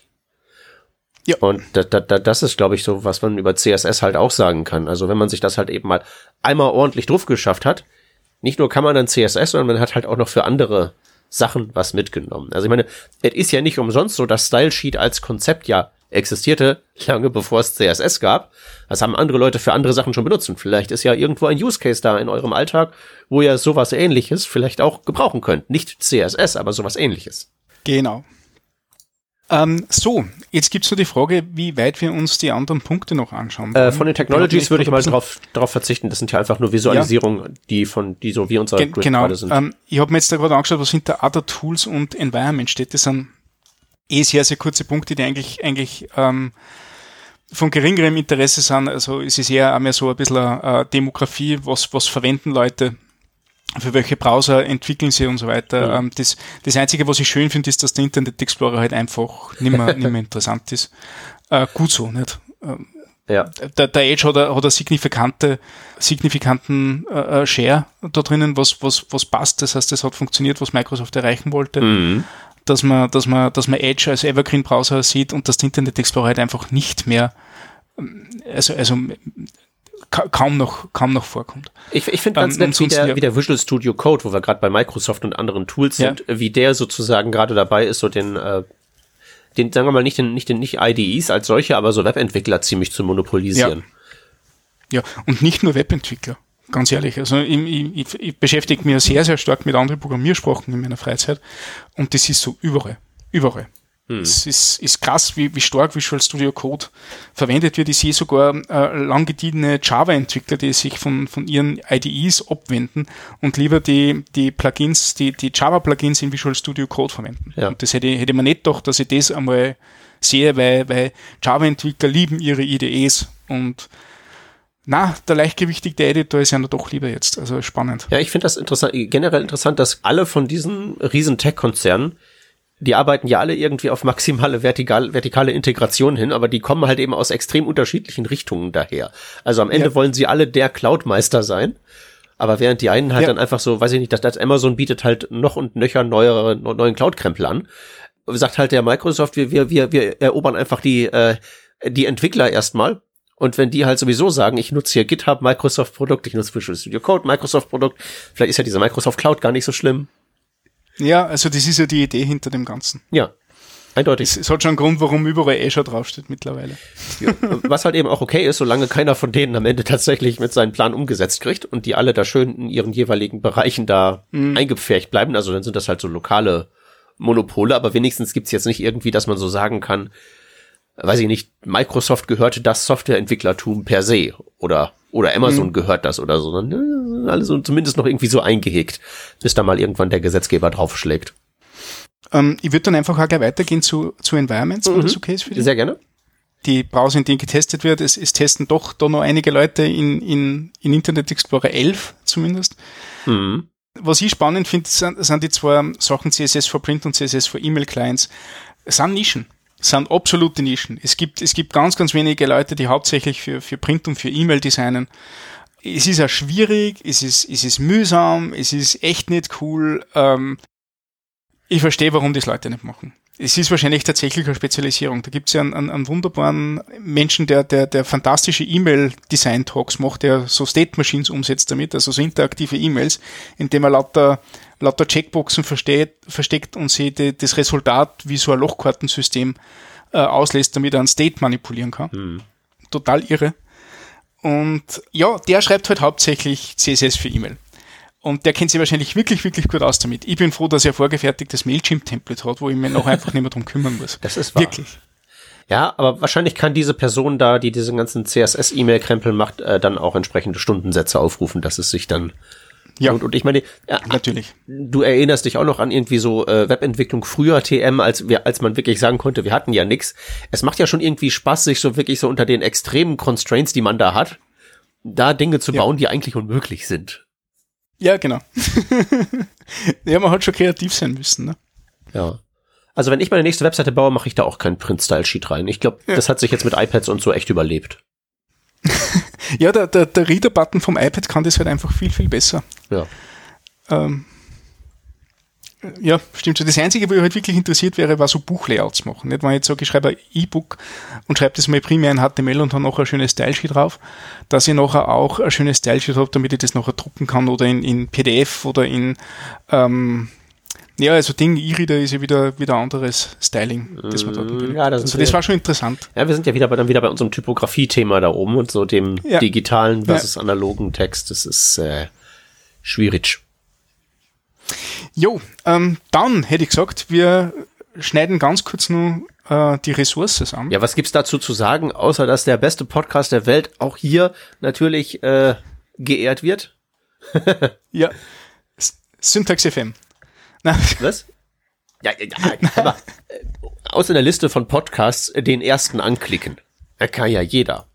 Aber ich meine, ich meine, wenn du jetzt so als Write-in-Candidate wie Working Draft mhm. in Other Podcasts als einziger nicht englischsprachiger ja. äh, da auf den nicht letzten Platz kommst, kann man schon mal sagen, ja. Äh, dass wir uns hier auf die eigene Schulter klopfen dürfen. Ja, also ich möchte mich bedanken bei allen Leuten, die dafür gestimmt haben. Auf das jeden. ist fantastisch. Wir, wir freuen uns irrsinnig. Also wirklich irrsinnig, dass wir in diese Liste aufgenommen worden yep. sind. Und zwar ähm, über, über Podcasts, die, die ich alle höre, wie HTTP 203, React Podcast, JS Party, das sind Podcasts, die habe ich in meinem, in meinem Feed und höre sie regelmäßig.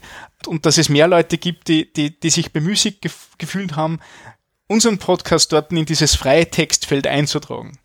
Das ist absolut fantastisch. Wirklich, wirklich danke. Da, da, da geht uns das Herz auf. Yep wenn wir sowas hören. Und ich glaube, es war 5% ähm, äh, oder 6% der Teilnehmer äh, kommen aus einem deutschsprachigen Land, äh, also aus dem Dachraum. Nicht? Da weiß man nicht, ob die alle, alle, alle äh, Deutsch sprechen. Das heißt, es ist eine sehr, sehr kleine Gruppe in dieser Gemeinschaft und dass die, die Menschen wirklich gesagt haben, so, der Working Draft gehört da rein. Ähm, das ist wirklich fantastisch. Ist es. Ist es. Und ansonsten sind hier unter Resources, also was man so halt liest, die üblichen Kandidaten, die man erwarten würde? Smashing Mac und genau. so weiter. Also. Die kennt sie alle. Genau. Gut, dann hätte ich. Ja, cool. Also ein, eine letzte Frage noch. Und zwar hier mhm. aus dem Opinions-Part. Das, der, der, der letzte Punkt. Die erste Frage. CSS. Ja. Einfach zu lernen, ja oder nein? Was sagst du? Hm. Ich, ich denke nicht einfach. Hm ich, ich denke, es ist ein, also CSS ist ein Spruch, der sehr, sehr simple Syntax hat und deswegen gehen viele Leute davon aus, dass, dass, dass die Sprache generell einfach ist. Und das ist halt einfach nicht der Fall.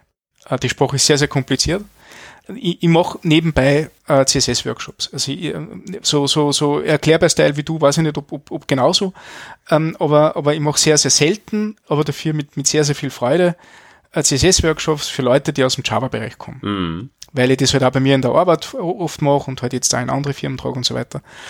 Und ich fange immer mit dem an, so, Schatz, das ist doch, das ist doch eine einfache CSS-Klasse, nicht? Aber mit CSS-Klasse, dann setze ich die Properties. Wir würden doch alle erwarten, was man, was man da, da nachher, nachher bekommen würde, ne? Und dann fängt es an, nuanciert zu werden. Und dann geh los und erklär Dinge wie die Kaskade, wie Spezifizität, wie den Layouting-Algorithmus. Lauter solche, solche Grundverständnissachen, die man einfach ignoriert und die finde ich ja sehr, sehr komplex sind. Also sowas wie Kaskade und Spezifizität, das sind halt einfach keine, keine Kinkerlitzchen. Mhm. Und, und das sind halt auch die Sachen, die nachher immer alle Leute zur Verzweiflung bringen. Wenn du das aber mal verstanden hast, dann ist das, ist das total einfach. Es steckt halt ein, ein richtig großes System dahinter. Und das System gilt es nicht zu unterschätzen. Ich, ich, ich glaube, dass wenn man das verstanden hat, ist nachher alles andere einfach. Also so eine neue Spezif äh, Spezifikation wie CSS Grid oder so weiter zu lernen, ist wahrscheinlich einfacher, wenn man versteht, wie das im Großen und Ganzen äh, äh, rumspielt. Ich würde aber jetzt sagen, nein, CSS an sich ist nicht einfach. Hm. Also ich würde auch zum gleichen Schluss kommen, aber vielleicht aus anderen Gründen. Also ich glaube auch Syntax halbwegs einfach. Äh, und auch was du jetzt an Regeln genannt hast mit Kaskade und ähm, Spezifizität und so weiter, ähm, Selektoren auch, ist jetzt verglichen mit irgendwie so dem Typsystem von TypeScript zum Beispiel auch jetzt nicht so viel härter. Mhm. Äh, ich glaube halt, es gibt halt, äh, es ist halt nicht einfach zu lernen für Menschen, die halt mehr so aus der klassischen Softwareentwicklung kommen, wie die von dir angesprochenen mhm. Java-Entwickler, weil es halt eine Computersprache ist, aber es gibt halt kein, kein offensichtliches Analog, das ich jetzt aus meinem Java rüberportieren kann und einfach so ein Delta bilden kann. Ja. Ja, du weißt ja eh, für was CSS steht, oder? Das ist C, C Sharpy Sharp. Äh, für, für Leute, denen C Sharp zu wenig ist, die können dann äh, die nächste Stufe nehmen. Da schreibt man viel, viel weniger Code und es kommt viel, viel mehr raus dabei. Und das ist CSS. das ist, das ist. Hat Curly Braces? Ja, stimmt. Ist, ja. Es, pass auf, es hat Klassen. Ja, genau, genau. Ja? Es hat hauptsächlich Klassen. Es, ist, es hat Klassen, ja, also Bam, hier, jetzt, jetzt explodiert mir das ja. Gehirn. Jetzt kannst du hier irgendwie ja. so. mittlerweile kann ja jeder Klasse Properties geben. Mhm. ich glaube, glaub, dass man wirklich so Objektorientierung machen könnte mit dem Ding. Gibt's nicht objektorientiertes. CSS irgendwo? Ja, ja, ja, doch, doch, doch. Ich glaube, ich, ich, glaube, wir sollten jetzt aufhören, ehe wir anfangen, irgendwelche, ja, bitte, irgendwelche glaub, Dämonen ja, aus der Hölle zu beschwören. Sonst holen wir hier den, den Code-Dämon raus und dann mhm. kommt der und ist, ja. und ist, äh, ist die Child-Elements. Ah, oh, Mist. Ja, gut, dass wir diese Sendung nur für Patreons aufnehmen und dass die nicht im regulären Feed landet. oh yeah. Na gut, hey, ähm, ich, ich denke mal, das war's, oder? Ich äh, würde auch sagen, ähm, mhm. machen wir einen Deckel drauf. Wir danken fürs Zuhören, wir danken unseren Patreons fürs Unterstützen, verweisen nochmal darauf, dass wir auf Social Media vertreten sind, auf Twitter und auf anderen Kanälen, ähm, auf denen ihr uns folgen könnt. Und ähm, ja, danke fürs Zustimmen, danke, dass ihr für uns gestimmt habt beim State of CSS. Ja. Macht's nächstes Jahr genauso. Alles Gute, bis zum nächsten Mal. Tschüssi. Tschüss.